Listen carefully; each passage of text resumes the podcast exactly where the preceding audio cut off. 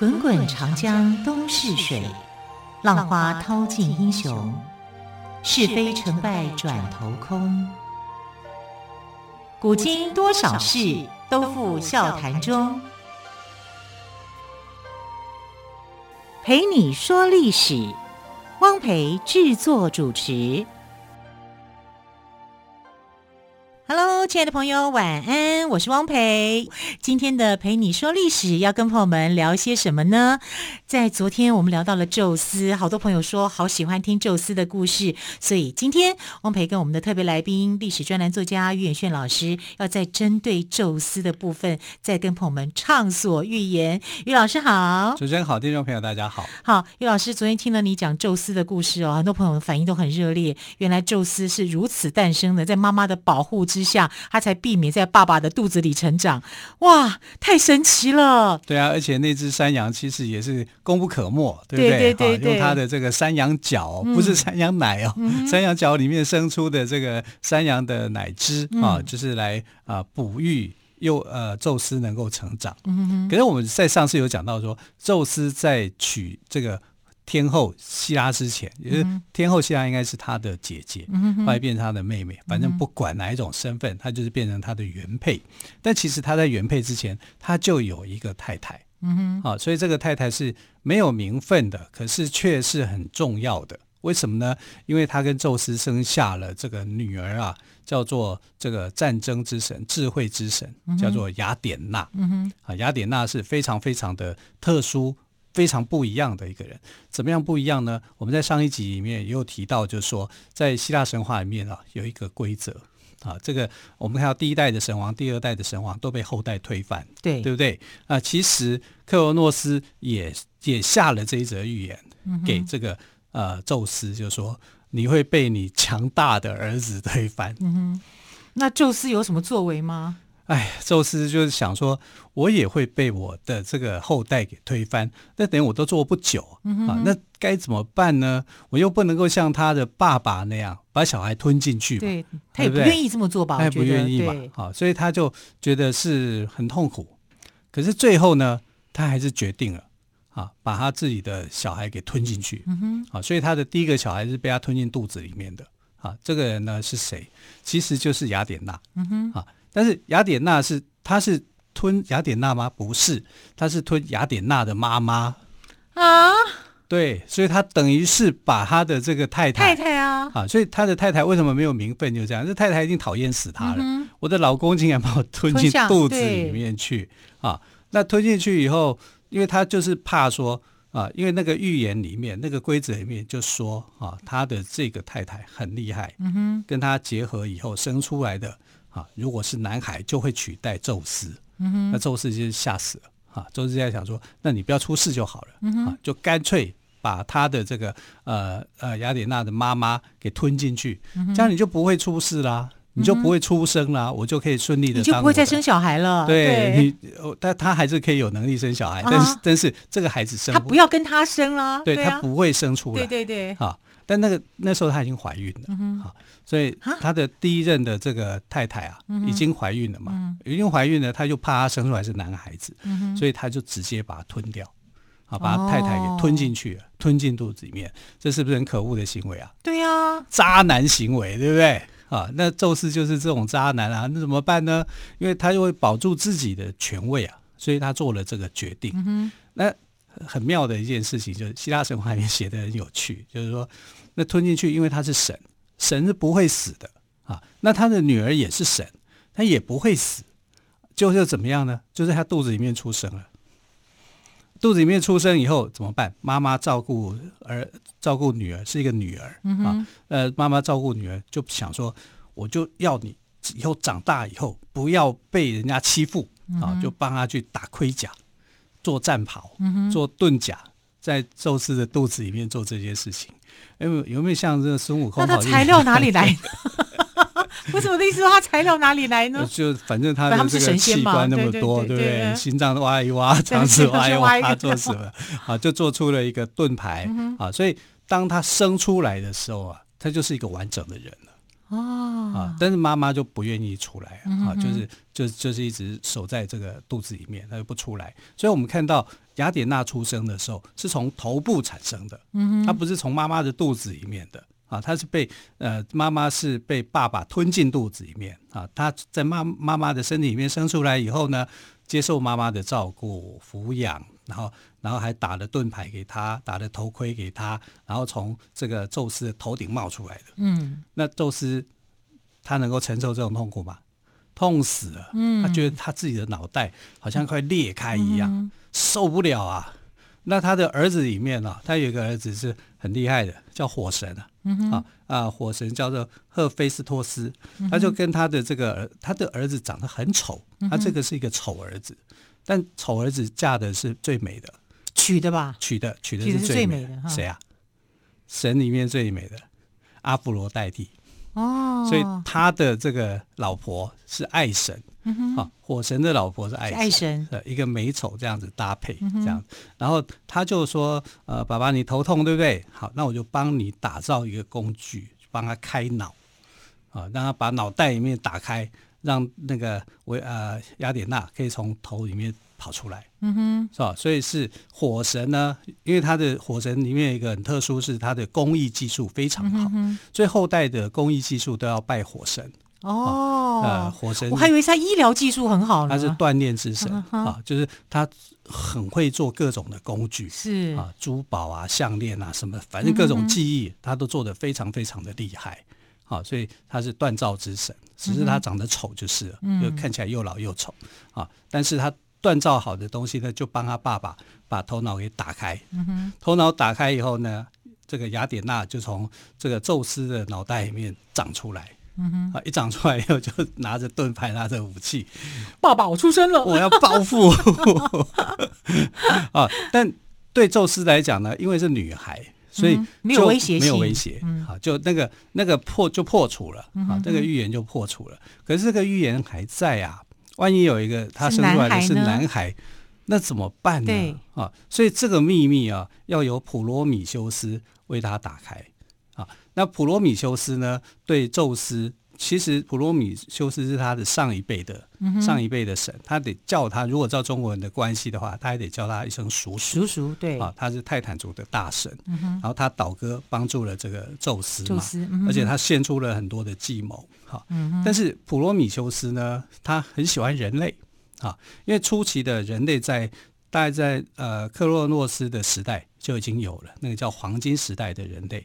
但是黄金时代的人类呢，呆呆的、傻傻的，哈，只是过着非常好的生活，也没有一些想法啊，所以他就觉得这个人类需要改造，他就做了第二代的人类啊，就在泥土里面去捏捏了一些人。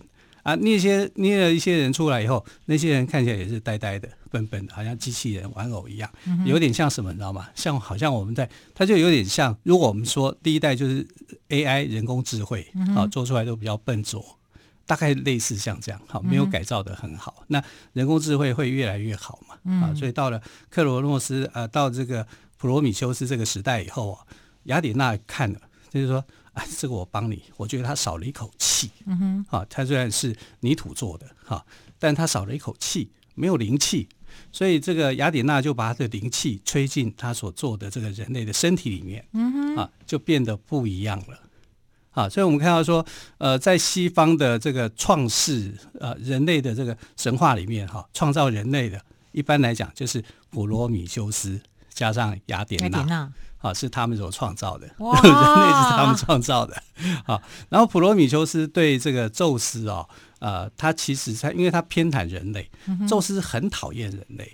啊，因为人类他为什么这么讨厌人类、啊？一开始造人类就呆嘛，嗯、呆呆笨笨的嘛。他觉得说你应该要献祭啊，要尊我为神啊，他需要人家吹捧嘛。嗯、啊，觉得可是这群人不会啊，那他就觉得这群人很呆很笨，他觉得很讨厌啊，但。他们也没有，他对这群人没有什么好感的。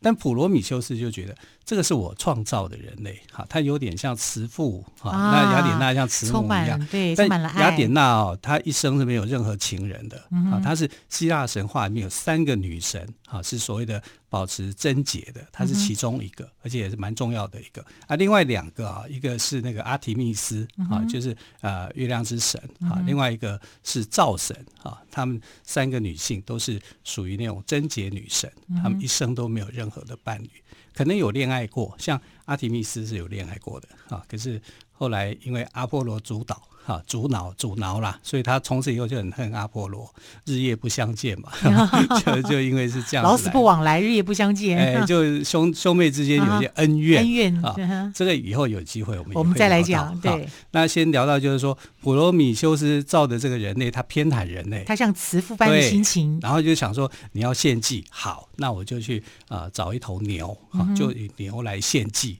那他献祭的时候呢，就分两袋。一袋呢就装着好吃的牛肉，另外一袋呢就装着剩下来的牛骨，然后用一层牛油盖着，然后他就要宙斯去选。其实他是给宙斯那一袋装着牛骨的啦，哦，牛肉的就给人类了。啊，宙斯就想说，啊，你也太偏心了吧？拿着牛骨头给我做什么？你以为我也不知道吗？哈，有一天想办法，我一定要去整你。而，他就不喜欢人类，不喜欢人类，他就说。是你所有东西都给人类，你给他什么好处？好，但有一样你不可以给人类，那是什么呢？火。嗯哼，啊，因为呃，天火是天上的宝物，嗯，人间那时候是没有的，但人是很脆弱的。嗯、然后那时候的呃万物都有了，那野兽来攻击这个人类的时候，人类是没处躲的。可是如果你有火的话，就可以当做是一个还击的武器。好，所以火在当时对人类来讲很重要。所以普罗米修斯就去盗天火。嗯哼，他怎么样盗呢？他就是阿波罗每天会行经的路线里面，他设了一把弓箭，里面放着稻草，这样就把火种给取出来了。嗯哼，火种取出来以后呢，他就给了人类，好让人类有了火。那从此以后，天上有星星啊，地上有火种啊，就是呃，火已经蔓延到人间了，他就不再去怕那些动物会去攻击他们啊，就是而且可以带来温暖。对，对那宙斯就气了，嗯，我已经很讨厌人类了，你还去帮助他们？你还去帮助他们？我叫你不可以给他们火种，你还给？我说什么不要的，你就反而。就是违背我的意思去做就对了。对，他就觉得你太太那个不把我放在眼里了。我已经是第三代的大神了、嗯、啊，我是万万神之父啊，结果你竟然就违背我，因为他其实是他的长辈嘛啊，就说你违背了我的意愿，那好，我就要惩罚你。所以他就把他绑在高加索山上面，就绑起来，然后每天派了一只鹫啊，也是老鹰啊，去啄食他的心脏。把他心脏吃掉，让他去饱受那种撕心裂肺的那种痛苦。可是他不会死啊！吃完以后，那老鹰吃完以后，每天都有大餐可以吃嘛。吃完以后，那个心脏又再长出来，他再去吃，那一吃不完啊。普罗米修斯也不会死，但是他会感受痛苦。他用这种方式去惩罚他啊。那其实他为什么要惩罚普罗米修斯？背后还有一个原因是，普罗米修斯是预言家。他有这种预言的能力啊，有这样的东西，他可以告诉这个呃呃宙斯那个预言到底是什么？对，也就是他想要知道的真相，到底我哪一个孩子会害到我？啊，他要知道这个答案。所以他对普罗米修斯是又爱又恨，是这样子吗？是又爱又恨，对，是啊，那他一定是有一个原因阴谋在的嘛啊，所以普罗米修斯又不愿意讲，啊，普罗米修斯。对人类是非常非常的疼爱的，嗯、所以人类在他的那个时期进入所谓的白银时代。刚刚讲人类有几个时代，一个第一个时代叫黄金时代，嗯、第二个时代叫白银时代，哈，第三个叫青铜时代，啊，第四个叫铁器时代。那青铜时代的人类是很糟的，哈，因为青铜是武器嘛，啊，就来到处残杀，就是后来就是发动战争，打得很惨。后来宙斯看到人类进入青铜时代的那种。荒谬的行为啊，就很生气，就派了大洪水，他们全部淹死。哇！啊，这个故事我们有机会还会再来谈啊，因为这里面出现了另外一个重要的人物，叫潘朵拉。哇，潘朵拉！对，哇，打开潘朵拉的盒子的潘朵拉吗？对对，对，对，对，没错，潘朵拉跟呃后来的这避过大洪水的时代的人物的一个故事、嗯、啊。那这里面白银时代里面的这个呃普罗米修斯，就因为偏袒了人类，到了火种。啊，再加上这个宙斯，他有一桩心愿未了，他就把他锁在高加索山上，让他每天被老鹰去吃，吃掉他的这个心脏，也有说肝脏啦，反正反正都是好吃的内脏啊。对对，老鹰来讲，对老鹰而言，对，对都是很棒的一个食物。就这样，永远永远在受罪。但他想要得到的那个答案，最后有没有得到呢？有。真的、啊，真的有答，他真的有得到，因为后来就是有一个呃半人马啊，叫做卡隆啊，嗯、卡隆就是我们射手座里面的那个代表的的，的人物啊，啊。半人马座嘛，对，半人马。那卡隆被他的学生叫海克力士射伤，嗯、那射伤其实误射他的哈，他、嗯、因为他呃就是。海克力士的正式的名称啊，叫做希拉的荣耀。因为希拉呢，准备了十二项的这个很艰苦的、不可能的任务，要海克力士去完成，去刁难他了。因为海克力士是宙斯的私生子嘛，嗯哼，所以每一段的恋情哈都很轰轰烈烈哈。海克力士就呃，在这个希拉的这个。呃，刁难之下，完成了很多高难度的东西。那其中有一个就是杀死了九头蛇，叫许德拉。然后他就把许德拉的这个血液哦涂在宝剑上面，弓箭上面。好，结果没有想到说他在对付那个半人马族的的这个叛乱的时候啊，误射了这个呃他的老师。嗯、啊，因为呃那个凯龙是他的老师，那凯龙就很痛苦，因为他也不会死。啊，他是。有神力的，啊，他也是神，啊，不会死的情况之下，他痛苦死了，每天饱受这种痛苦，所以他就跑去找普罗米修斯，就跟他说，我们两个人身份交换，嗯哼，然后请宙斯就是同意，那宙斯想要解救这个普罗米修斯，就是很有很有仁慈的心肠，对对对，他看凯龙这么痛苦哦，他就想帮助他。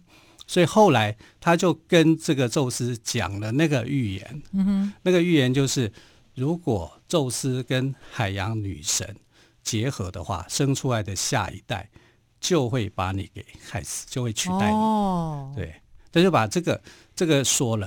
啊。那这个秘密被宙斯知道以后，宙斯就想说，那我就不要跟海洋女神结婚就好了。对对，但海洋女神非常漂亮啊。呃，这让他他大概就是让宙斯就心痒痒，就他就两难，就这样子吗？对，宙斯就觉得为什么会是他？嗯、不能别人吗？对呀、啊，然后宙斯就想说，哎，这怎么办呢？这个女，这个海洋女神是他所想要的，嗯啊，那海洋女神叫做特蒂斯哈，特蒂斯。那特蒂斯因为这样子非常非常的漂亮，她、嗯、哼一直就是宙斯很想要去骗的一个对象，可是。因为这样子的诅咒的关系，他不敢去骗他，啊，他只好成全，让这个海洋女神呢跟另外一个凡间的凡人啊，所是去去结合。去结合。那他为什么选定说是要去跟凡人，凡人呢？对如果是跟神人的话。那神出来，神与神生出来的，说不定对他还是有威胁，还是有威胁性。哎，可是凡人，所以他还是思考很缜密，还是为了他的权位，对。对，想很多啊。他想很多啊，哈，他就想到说，那你就跟这个呃凡人结婚好了，啊，那个凡人叫佩琉斯啊，一个国王，他就说，好，你们两个就结合。后来他就是成全了这个佩琉斯跟那个呃特蒂斯的婚礼。啊，啊，特蒂斯跟佩琉斯他们结婚，那就变成是一件大事，连宙斯都很重视的一件大事。啊，就所有的神明，包括十二大神都去了，他们独独漏掉一个人，嗯哼，那个人叫不和女神。不合作的不合吗？对，不合作的不合吗？对啊，这跟童话故事好像哦，总是会忘记一个女神。这童话故事，那个神仙就是从这个故事来的哦，啊，就是从这个故事去去，总是会忘了一个巫婆或神仙教母，真的。对对对对，然后这个不合女神就，哼，你们既然忘了我，忘了我，那我就要传报复喽。虽然她不是复仇女神啊，但是我就要报复。那报复怎么样呢？她就丢了一个青苹果，丢到那个婚宴的场合里面。因为所有的神明都到了，啊，只有他不到，啊，他就给那个十二大神，啊，这十二大神里面包括希拉啊、雅典娜啊、阿佛罗代替啊这几个，哈，然后他就丢那个金苹果，金苹果上面就写了几个字，就是说献给最美丽的人，最美丽的女神，最美丽只能一个，嗯哼，对不对？金苹果，那就就大家去想说是谁是最美丽的。那是不是就来抢呢？就要去抢啊！嗯、好，就要去抢，谁能够得到那个金苹果？嗯啊，所以那个天后就跟他说：“哎、欸，我是你老婆，这金苹果应该给我吧？”嗯哼，就他说，另外爱神就讲：“我是你姑妈，你这个东西是不是要给我呢？”对啊，然后那个雅典娜就讲说：“我是你女儿，女儿智慧女神，智慧女神，你该不该把这个东西？”因为我很意外。雅典娜也会想去抢金苹果哎，雅典娜也去这么有智慧的人，对呀、啊，所以叫做三美神抢抢一个金苹果嘛、哦。基督教的圣经里面也讲说，呃，一句好话就像是金银金苹果掉在银网子里，嗯、相得益彰。金苹果掉在银网子里，相得益彰。嗯、可是，在希腊时代，金苹果它会害死人的，啊、三个女神引起战争啊，太可怕了。对啊，你说不和女神有说些什么吗？嗯、没有什么，都没有，她只出了一颗金苹果。对。最漂亮的人才有、啊、才能拥有它。对，那大家就会开始想谁是最漂亮，就去找宙斯啊。宙斯就说：“你要当评判，你要当评审，我们三个人你喜欢谁？谁最漂亮？”嗯、宙斯哪敢讲啊？对不对？嗯、一个得罪姑妈，一个得罪女儿，一个得罪老婆，这三件事情好像都不好做，对不对？嗯、后来他就呃不知道该怎么该怎么办，然后旁边就有一个。他他不是最喜欢那个赫密斯嘛？嗯、他说：“哎，赫密斯，你帮我想个办法。”啊，赫密斯就说：“这样子啦，我们神界啊没有办法分出美丑，因为每天大家都生活在一起啊，都看久了，最漂亮也不觉得漂亮，对不对？嗯、没有那种感觉。不如呢，我们就去找人界，有没有普罗米修斯创造的那些人、嗯、啊？让人去做评论啊，找一个人啊，让这这个人来去做。”做评定哈，看看他们三个人当中谁最美。嗯哼，好，这样子就完蛋了。啊，就是后来他们就去找了一个落魄的王子，嗯、那王子在山上里面牧羊啊，然后就要求的就是说，哎，你去看这三个人哈，这三个神里面谁最漂亮？嗯，那三个神就赶快去巴结那个王子。哎呀，你选我，我给你最漂亮的女人；你选我，给你最好的财富；你选我，我给你最好的智慧。嗯哼，结果他选了。最漂亮的 是那个啊，阿芙罗代替哦，因为他想要有美女，美女哦，对啊，这样的决定判决出来以后，其他两个女神生气了，嗯，就因为这样子引发了特洛伊战争，就为了一颗金苹果引发了特洛伊战争。对，这个特洛伊战争就是从一颗金苹果开始的这个因果关系啦。当然，这是说从希腊神话的一个角度来讲，嗯，那特洛伊战争在。呃，很很久以前就被视为说只是一个神话的故事，嗯、可是其实现在已经挖掘出特洛伊的这个，哦、所以考古有发现相关的遗迹吗？对对，有发现相关的遗迹，哦、认为说这是历史上曾经出现的，嗯、就是说希腊跟特洛伊之间呢，嗯、曾经有长达十年的这个战争，那最后是十年，最后是希腊人用了木马屠城计啊，造了一个木马。哦啊，然后下去打败了特洛伊。嗯哼哼。啊，这个故事将来我们在讲到希腊的这个英雄故事的时候，我会再深入的跟大家来讲，就是说，哎，这个当中里面是怎么一回事？因为这里面涉及到很多的神话的人物跟这个呃英雄的人物啊，他们各自的悲惨的故事不是很圆满的哈。但是在希腊人来看，悲剧要胜过于喜剧。啊，因为那个是你经历了很多的辛苦的艰难的一个过程所形成的，能够感人的。对，我想希腊神话之所以到现在我们都还在阅读它相关的一些经典文章、经典的文学作品，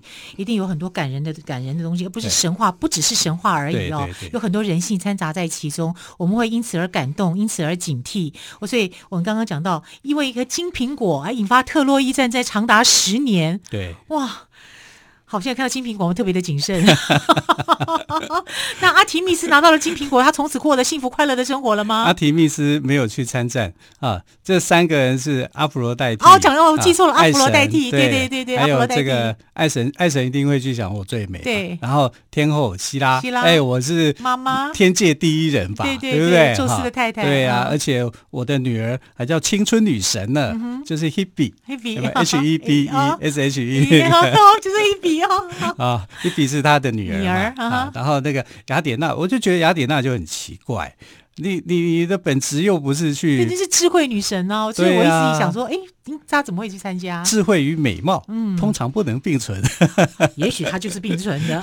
对 对对，好，真的跟啊历史专栏作家岳轩老师老聊得非常的愉快哦。我们也知道了哦，原来金苹果，刚刚老师说金苹果掉在银网子里，就是相得益彰。对，这圣经里面，在这圣经里面说，其实对于我们我们生活来讲，我们的说话艺术跟我们做事的态度也是可以这样做的哦，可以让很多事情更圆满、更美好。我们再次感谢岳宇轩老师说了这么多丰富的希腊神话故事，亲爱的朋友，明天见，拜拜。